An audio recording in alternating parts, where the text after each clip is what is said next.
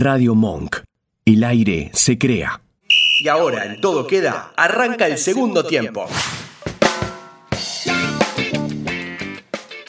Y de esta manera continuamos en todo queda acá en radiomonk.com.ar. Estamos directamente un lunes hermoso en la ciudad autónoma de Buenos Aires, 18.32. La temperatura, la temperatura no sé de cuánto es, pero está lindo en la ciudad de la furia. Y tenemos un segundo bloque también con lleno de análisis, o lleno de análisis, lleno de emoción. Y una entrevista eh, para que nos pueda aclarar cómo está mm, el fútbol femenino. Pero antes que nada, lo más eh, relevante de esta jornada es darle el saludo y un abrazo a la distancia a la señorita Ailín Osores. ¿Cómo estás, Ailín? ¿Todo bien? Hola, Ezequiel, ¿cómo estás? Hola, Ale, ¿cómo andan? ¿Qué tal, Ailín? ¿Cómo va? Bien, muy bien, contenta de verles. ¿Qué tal esa semana? ¿Qué has estado haciendo? ¿Cómo ha venido todo?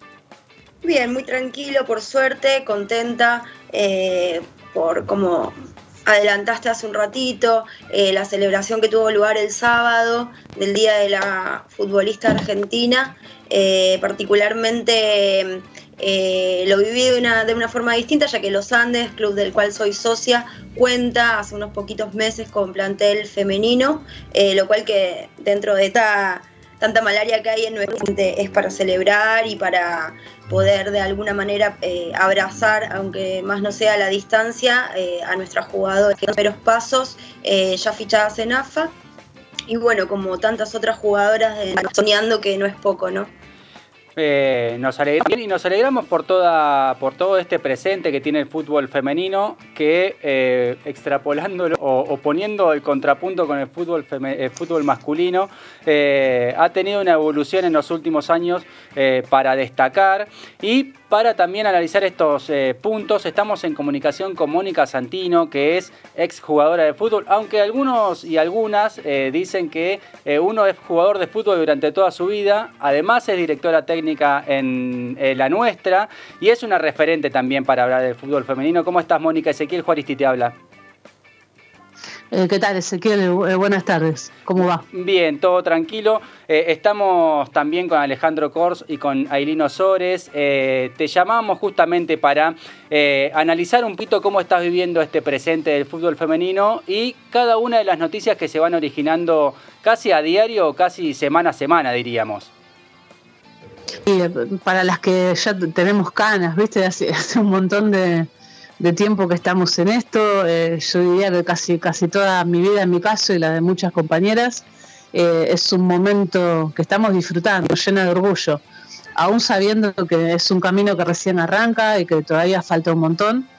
Pero la verdad que esto en la época que, jugábamos nosotras y más atrás aún, eh, las del Mundial 71 y todos estos festejos que tuvimos en eh, eh, bueno, no podemos creer lo que está pasando porque en esa época no lo podías soñar, pero ni de casualidad, digamos, ser futbolista no te daba ningún estatus de nada y era más bien algo eh, que capaz te daba vergüenza decir en algunos lugares. Eh, sin embargo, hoy, en este presente, que creo que hay una, una, cantidad de condiciones sociales y políticas que se dieron para que pase lo que está pasando, bueno, podría decir que está bueno decir que sos futbolista, ¿no? Eh, y, no somos una moda ni algo pasajero, me parece que son transformaciones que llegaron para quedarse y que mucho tiene que ver de la, popularización de los feminismos desde el 2015 para acá y la fuerza que el movimiento de mujeres tiene en Argentina y en el resto de la región y, y en otras partes del mundo también, ¿no? Entonces creo que lo que estamos disfrutando hoy es eh, fruto de una batalla, de cantidad de batallas, de una lucha muy profunda y esperamos que sea como el puntapié inicial para deconstruir el deporte ¿no? y hablar del deporte desde un lugar mucho más justo. Em, estamos en comunicación con Mónica Santino. Eh, ¿Considerás que ese justamente es uno de los, de los puntos centrales a la hora de ver la evolución del fútbol femenino? Eh, el, resurgimiento, no sé si llamarlo resurgimiento, pero sí toda esta fuerza que se ha dado con el feminismo, toda la apertura quizás de dentro de los medios de comunicación o dentro de los medios de comunicación alternativos.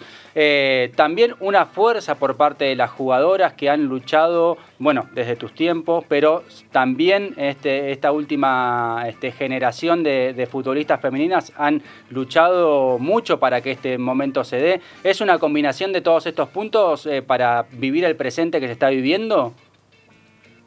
Sí, sí, no, no, tengo duda, no tengo duda y, y leyéndolo en clave política digo, digo que es el feminismo y la, y la revolución que, ocasiona un feminismo mucho más popular. Digo, cuando nosotras éramos jugadoras y antes también, eh, era muy fácil desarticular una protesta o, dejarte gritando solo en el vestuario, porque no, no había movimiento alrededor de esto. Eh, y los castigos a veces eran muy crueles, era capaz, este, bueno, perder el equipo y no, no jugar más. Cuando en el 2019 Macarena Sánchez hace la denuncia y encara ¿no? lo, que sería después desembocar en el profesionalismo, había un movimiento atrás para sostener eso. ¿no? Entonces me parece que a mí la, diferencia sustancial está, está puesta en ese lugar y después me parece que es muy interesante ver los puentes eh, generacionales. ¿no? Las, las, compañeras del Mundial del 71 no sabían que lo que estaban haciendo en esa época era absolutamente feminista ir a jugar al fútbol, eh, casi sin condiciones de entrenamiento, con muy pocos recursos, un mundial, eh, bueno, algunas este, capaz escondidas de la familia o con una aprobación relativa, solas. Eh, y las nuevas generaciones que capaz muchas empiezan a jugar al fútbol porque primero son feministas, ¿no?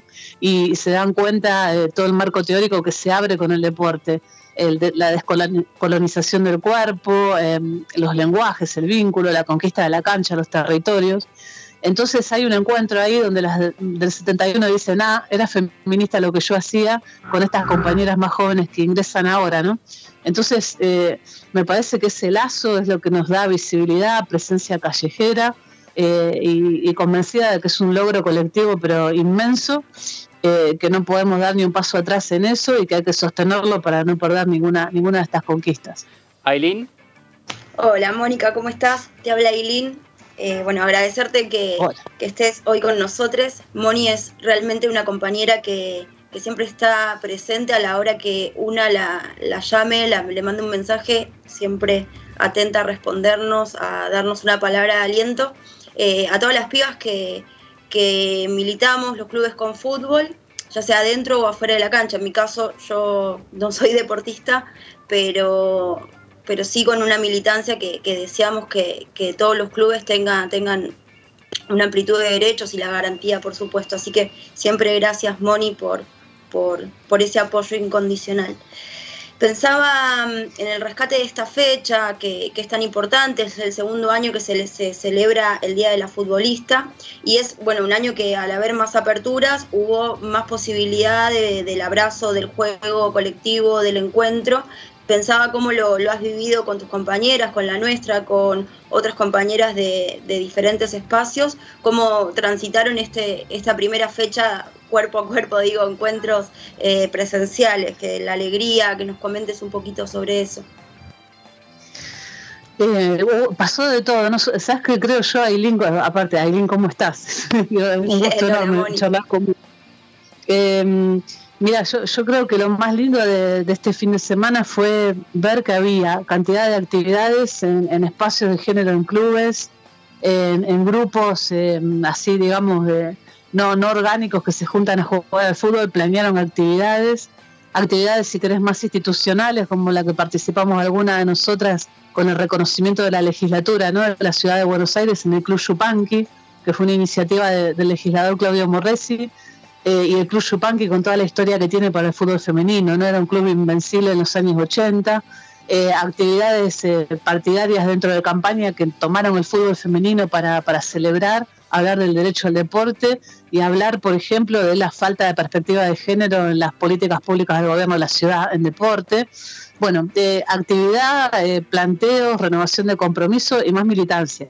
Y el sábado tenías para elegir de todo eso aparte de la, transmisión de Deport TV del Partido Excursionistas Independiente, donde las pioneras salieron a la cancha, eh, algunas de ellas, ¿no? Les regalaron una camiseta de AFA, botines, todo lo que no tenían en el 71 cuando fueron a México. Entonces eh, es muy bueno ver cómo de diferentes sectores la fecha se toma, ¿no? Se agarra porque es eh, completamente sancionada como ley nacional, fue en diciembre del 2020. Antes había pasado primero en la legislatura de la Ciudad de Buenos Aires y después en distintas casas legislativas, pero ley nacional en diciembre de 2020.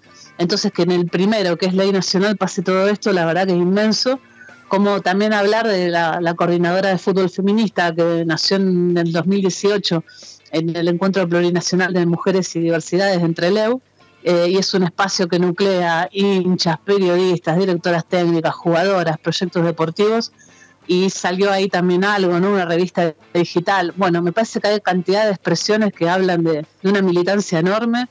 Yo diría ya de un, movimiento social alrededor del fútbol, de exigir la ley Micaela en los clubes y pensar ¿no? como objetivo para adelante eh, cómo ocupamos esos lugares donde se toman decisiones con respecto al deporte, las mujeres y las disidencias. ¿no? Me, parece que esa es la, eh, la, clave o lo que dejó este, este 21 de agosto eh, en, ver tanto compromiso, tantas paredes que nos tiramos entre montones para, para seguir pensando en el fútbol como un lugar mucho más justo del que tenemos. ¿no? Así que yo yo creo que fue un fin de semana maravilloso, pleno y, así lo estamos disfrutando, pero sabiendo que queda un montón, un montón por cambiar y en ese camino vamos todas. Pensaba, eh, mientras hablabas, en, la importancia de la revista digital que, han laburado las compañeras de la Coordinadora de Fútbol Feminista y la, la importancia de esta construcción de las narrativas desde nosotros, desde nuestra vinculación con el fútbol. Y mm, y algo que, me ha llamado siempre la atención es cómo desde la óptica de, la nuestra se piensa desde las infancias esta incursión en el mundo del deporte y, cómo para poder llegar a una profesionalización, a un alto rendimiento, es necesario que, se abarque eh, a las infancias dentro de este gran programa o dentro de este gran proyecto. Eh, hoy la nuestra cuenta con eh, muchas chicas inscriptas que por supuesto participan en torneos y competencias. ¿Nos querés contar sobre, sobre eso? Sí, hoy, la nuestra tiene un, cuerpo técnico entero de mujeres, ¿no? En noviembre vamos a cumplir 14 años ya en, el barrio. Eh, somos nueve entrenadoras que venimos de distintos lugares, algunas profes de educación física, otras directoras técnicas, otras educadoras populares. Em, recibimos niñas desde los 6 años y la mujer más grande tiene 50, ¿no? y nos dividimos en, parejas pedagógicas para agarrar y tomar cada grupo y poder dividirlos en edades para trabajar lo mejor posible. Nos juntamos a pensar los entrenamientos desde la educación popular ¿no? y creemos que eh, es muy importante eh, lo que las pibas nos van transmitiendo y diciendo para ir armando los entrenamientos acorde a eso, ¿no? Eh, nosotras seguimos pensando que las mejores jugadoras de fútbol salen de los barrios eh, eh, y, hay que darle un sustento a eso, ¿no? Una, base, no es simplemente, bueno, tiramos la pelota y jugamos un rato y ya está, ¿no? en eso creo que fuimos como evolucionando un montón. Y después la pandemia nos mató, ¿no? Con la parte competitiva, porque nosotras participábamos de torneos que eran muy autogestivos, muy, muy de cooperativa, y la pandemia hizo que toda esa estructura un poco se nos desarmara. Así que estamos ahora en etapa de armar encuentros de fútbol amistosos y viendo cómo toda esa parte de competencia se vuelve a armar. ¿no? Participamos en un torneo de fútbol 5, en uno de cancha grande, eh, y eso es lo que hay que volver a, reestructurar después de haber atravesado un momento muy difícil, ¿no? la crisis social y sanitaria en la Villa 31, sobre todo el año pasado se sintió un montón y estuvimos siete meses sin entrenar, ¿no? y nos tuvimos que reconvertir eh, de, una organización deportiva a una que asistió en alimentos y artículos de limpieza sostenidamente durante todos esos meses, donde aprendimos un montón, ¿no? Y eh, con miedo a que ese vínculo enorme que habíamos construido en la cancha se desintegrara, pero no fue así, fue al contrario, todo lo que habíamos aprendido con el fútbol nos hermanó y nos juntó todavía más. Eh, así que, bueno, proceso ese de reorganización, pero los entrenamientos sostenidos con un espacio más en la villa para poder sostener también algún protocolo y no entrenar todas juntas, ¿no? Y, una arriba de otra, separado por edades eh, y recibiendo cada vez más pibas, ¿no? Que eso, eso nos llena de orgullo. Ale. Sí, bueno, un gusto saludarla a Mónica, al respeto por la trayectoria que tiene, sabemos que hablamos con una voz calificada en el tema y charlar un poquito nada más con ella del tema de, por un lado uno ve señales importantes como tiene que ver con la profesionalización, aunque estemos en una etapa embrionaria, la visibilidad con la televisación, pero por otro lado, clubes que tienen más de 100 años y que vienen con una cultura de no integrar este, muchas veces a las mujeres en las comisiones directivas, y lo mismo vemos, eh, me imagino, Mónica, que vos también lo verás, eh, en el sindicato de futbolistas argentinos agremiados no hay mujeres, en el de entrenadores eh, tranquilamente eh, podrían invitar también, hay mujeres entrenadoras como tu caso, para que formen parte de la conducción y que haya también entonces en los clubes de AFA eh, técnicos, cuerpos técnicos como el que planteas vos que tienen en, el club de ustedes, ¿no? Sí, sabes que la, cuestión de la, me quedo con la última parte que hablabas de las directoras técnicas, eh, es dificilísimo, ¿no? Hay casi 200 directoras técnicas recibidas en los cursos de la Asociación de Técnicos de Fútbol Argentino, que son los cursos oficiales, eh, que todas transitamos eh, con el mismo programa, la misma currícula que los varones, digamos, son exactamente iguales. Eh, sin embargo, es un lugar donde todavía cuesta mucho entrar, ¿no? Hay algunos ejemplos, no más, pero es muy poquita la, cantidad de mujeres cuando la comparás con los varones, incluso dirigiendo el fútbol femenino. ¿no? Eh, y cuando recorres todos los deportes vas a notar que es más o menos lo mismo, ¿no? Porque los deportes que serían culturalmente más aceptados para las mujeres o más convencionales, la gimnasia, hockey sobre césped y demás, también los entrenadores son varones. Y me parece que ahí es lo que, lo que más cuesta de construir. Hay una idea instalada que el saber es de los varones y lo mismo ocurre con la dirigencia, ¿no? Los que dirigen son varones. Eh, y me parece que desandar eso va, a costar muchísimo más porque es de construir nuestras instituciones como fueron eh, creadas, originadas, por grupos de amigos, donde el Estado capaz cedía algún terreno fiscal eh, y se armaban esas casas que son los clubes. ¿no? Los clubes en Argentina son un fenómeno social inmenso. No hay muchos países en el mundo que tengan eh, una organización deportiva y cultural de esas características. Y me parece que dejar que la perspectiva de género los permee, los va a hacer eh, mucho más valiosos, mucho más sólidos. Nosotras somos parte de todos esos clubes, amamos nuestros clubes. Entonces, eh, no pueden echarte del lugar que amás, ¿no? O pensar que sos una amenaza o un, peligro. Quizás eh, para algunos sí, ¿no? Esos que no quieren que les toquen los privilegios. Pero si queremos pensar en instituciones más justas, me parece que el rol nuestro, de las mujeres, de las distintas autopercepciones, de las disidencias, es fundamental, es fundamental para democratizar esa vida y para hacer de, los, de nuestros clubes un lugar mucho más potente de lo que son y ladrillo, ¿no? ladrillo de las políticas. sí. ¿Cómo, te preguntaba, ¿cómo verías vos que exista un cupo mínimo este, para que tenga que haber lo que no surge espontáneamente, que lo tengan que hacer los clubes este, obligados por un proyecto de ley? Sí, mira, la Ley Nacional del Deporte, la que se sancionó en 2015, lo contempla. Digamos, hay una exigencia de por lo menos un 20% eh, en comisiones directivas de clubes, de confederaciones y de federaciones. Eh, esa ley la, incumplió el macrismo, ¿no? La, dejó así como en letra muerta. Eh, y después, bueno, vinieron esos cuatro años donde casi venden el CENAR, donde desfinanciaron el, deporte, ¿no?